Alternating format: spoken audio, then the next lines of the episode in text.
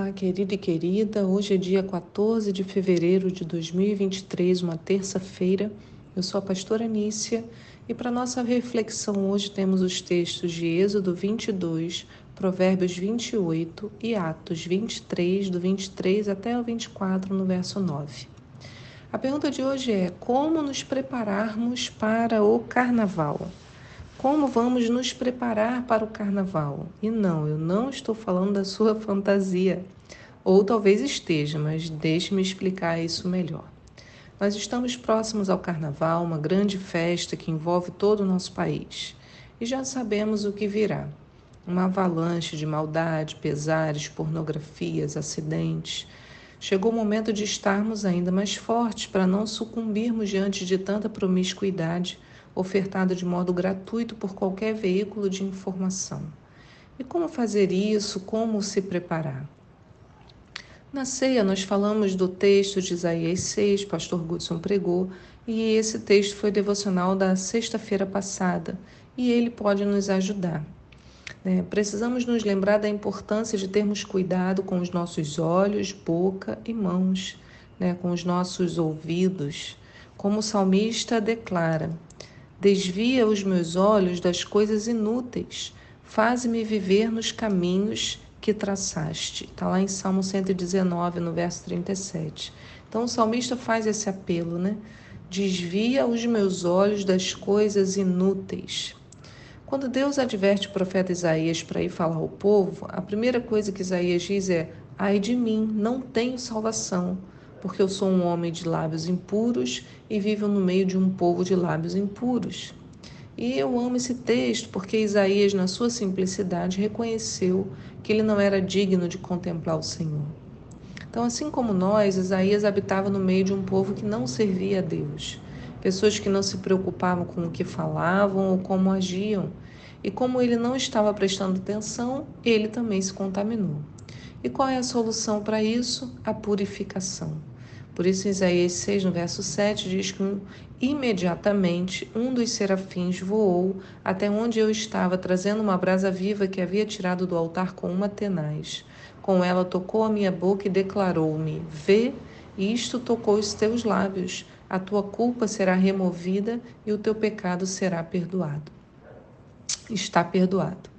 Então percebe que ao clamar, né, no momento que Isaías é, clamou ao Senhor, né, ai de mim, o que, que eu faço? O Senhor enviou o socorro imediatamente. O texto começa: imediatamente um dos serafins voou até onde eu estava, trazendo uma brasa viva. Então, em termos de pecado, a mão do Senhor está sempre estendida para nos perdoar. Não há atrasos, não há demoras. Né? Mais à frente, Isaías, já sarado, responde: Senhor, envia-me a mim eu irei cumprir a tua vontade, né? É isso que é, acontece quando a gente de fato percebe o perdão, que você passa a, a ser livre daquele peso que você carregava e você quer servir a Deus, fazer a vontade dele, agradar, né? Sabe quando a pessoa te faz tão bem, você quer fazer tudo por ela. É isso que acontece nesse processo, né, de purificação, conversão. Então Deus manda Isaías falar para o povo que o povo estava em pecado. Ele agora seria o porta-voz dessa notícia. Mas o Senhor já havia avisado a Isaías que o povo não ouviria. Diz a Bíblia que o Senhor fala para Isaías assim: olha, que essas pessoas não enxerguem com os olhos, não consigam ouvir mediante os ouvidos e não possam entender com o coração, a fim de que não recebam a conversão e se tornem sãos. É, percebe no texto, a cura acontece como? Por essa conversão. Mas a conversão acontece como? Quando vemos com os olhos, ouvimos com os ouvidos e entendemos com o coração. Então, quando eu leio a palavra, quando eu ouço né, a palavra, a voz do Senhor, quando eu medito nisso, quando eu entendo com o meu coração, daí eu me converto e então eu sou curado. Então, a solução para vivermos nesse mundo e não sermos contaminados está na manutenção dessa conversão, através da purificação da boca, do contato constante com a palavra em nossos olhos, nos ouvidos e guardando no coração. Porque se eu não enxergar com os olhos, né? Da mesma forma que a conversão vem, quando eu enxergo com os olhos, ouço com os ouvidos, entendo com o coração, a perversão também quando eu enxergo com os olhos, ouço com os ouvidos e levo isso para o meu coração. Né? Então, então, da mesma forma, né, a conversão vem pelos olhos, ouvidos e coração e a perversão também. Então, o problema é quando não nos preocupamos em guardar nossos olhos, nossos ouvidos e muito menos nosso coração. O perigo reside em acharmos que isso não é necessário, baixando a, a vigilância, vamos deixando que entre tudo em nossas casas e, consequentemente, em nós. Nas palavras de Jesus, lá em 1 João 2,16, diz: Pois tudo o que há no mundo, a cobiça da carne, a cobiça dos olhos e a ostentação dos bens, não provém do Pai, mas do mundo.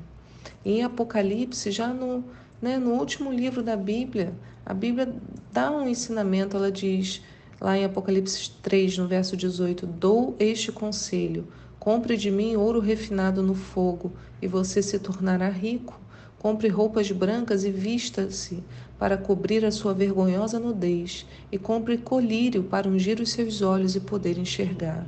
Então, o Senhor nos admoesta a cuidar dos nossos olhos, a ficar atento àquilo que absorvemos pelo olhar. O salmista sabia bem disso, né? Davi, que escreveu boa parte dos salmos, ele cometeu o pecado que foi causar muita confusão na vida dele, na família, porque ele não cuidou daquilo que olhava. Ele ficou lá do alto do seu palácio admirando a mulher do seu servo que estava lá, né, muito bonita, tomando banho, e ele começou a deixar que os seus olhos gerassem a cobiça. E não à toa ele escreveu muito depois, né, no Salmo 25, no verso 15: Os meus olhos estão sempre voltados para o Senhor, pois só Ele tira os meus pés da armadilha. Então, muitas vezes, o caminho para se manter longe da corrupção, né, da perversão, é cuidar do que olhamos e do que ouvimos. Né? Em Mateus 6, no verso 22, o que, que a gente lê? Os olhos são a candeia do corpo. Se os meus olhos, se os seus olhos forem bons, todo o seu corpo será cheio de luz. Mas se os seus olhos forem maus, todo o seu corpo será cheio de trevas. Portanto, se a luz que está dentro de você são trevas, que tremendas trevas serão. Então, olha a importância de cuidar dos olhos, porque eles são a candeia do corpo. Então, aquilo que eu coloco diante dos meus olhos é o que vai gerar a toda a cobiça que há em mim. Se eu não vir as coisas, eu já tenho uma porta de controle, né? não pela minha própria vontade, mas pelas escolhas que eu estou fazendo. Agora, se os olhos são maus, todo o corpo fica cheio de trevas. Queridos, eu estou falando do carnaval porque essa é a semana que antecede o feriado aqui no Brasil. Mas eu poderia falar desse assunto em nosso dia a dia. A oferta da prostituição e da imoralidade está à disposição em todo tempo. Né? Basta qualquer acesso às redes sociais e pronto. Até em shows, filmes, novelas, teatro, está ali. Né? E o que nós precisamos? Não devemos e nem podemos nos isolar do mundo. Jesus já falou isso: não peço que os tires do mundo, mas os livres do mal. Né? Precisamos ter mais critério com aquilo que deixamos entrar pelos nossos olhos e pelos ouvidos e aquilo que gera desejo no nosso coração. Cada um deve se conhecer, entendendo quais são as suas limitações e dificuldades. A santificação é o que Deus deseja para nós. Sem ela, não poderemos ver o Senhor. 1 Tessalonicenses 4 diz isso. No verso 3, a vontade de Deus é que vocês sejam santificados, abstenham-se da imoralidade sexual. E em 1 Coríntios 6,18, fujam da imoralidade sexual. Todos os outros pecados que alguém comete fora do corpo os comete, mas quem peca sexualmente peca contra o seu próprio corpo.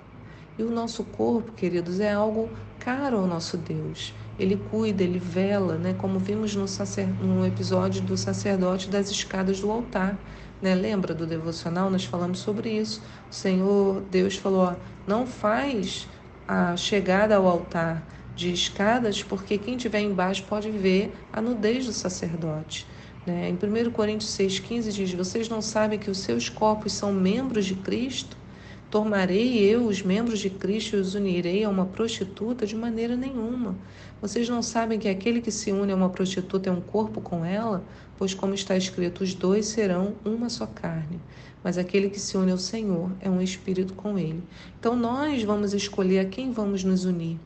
Né? Vamos nos unir ao Senhor e às pessoas né, com as quais temos uma aliança, ou vamos nos unir a toda essa enxurrada né, de sujeira que vem por aí. É a nossa escolha. Aquilo que colocarmos diante dos nossos olhos é aquilo que vai influenciar e entrar no nosso interior. Né? A escolha está diante de nós. Que o Senhor te sustente, né? sustente a você e a mim, para que a gente faça a melhor escolha possível de ser um com o nosso Senhor. Deus guarde o seu dia. Eu te espero aqui para um próximo devocional. Tchau!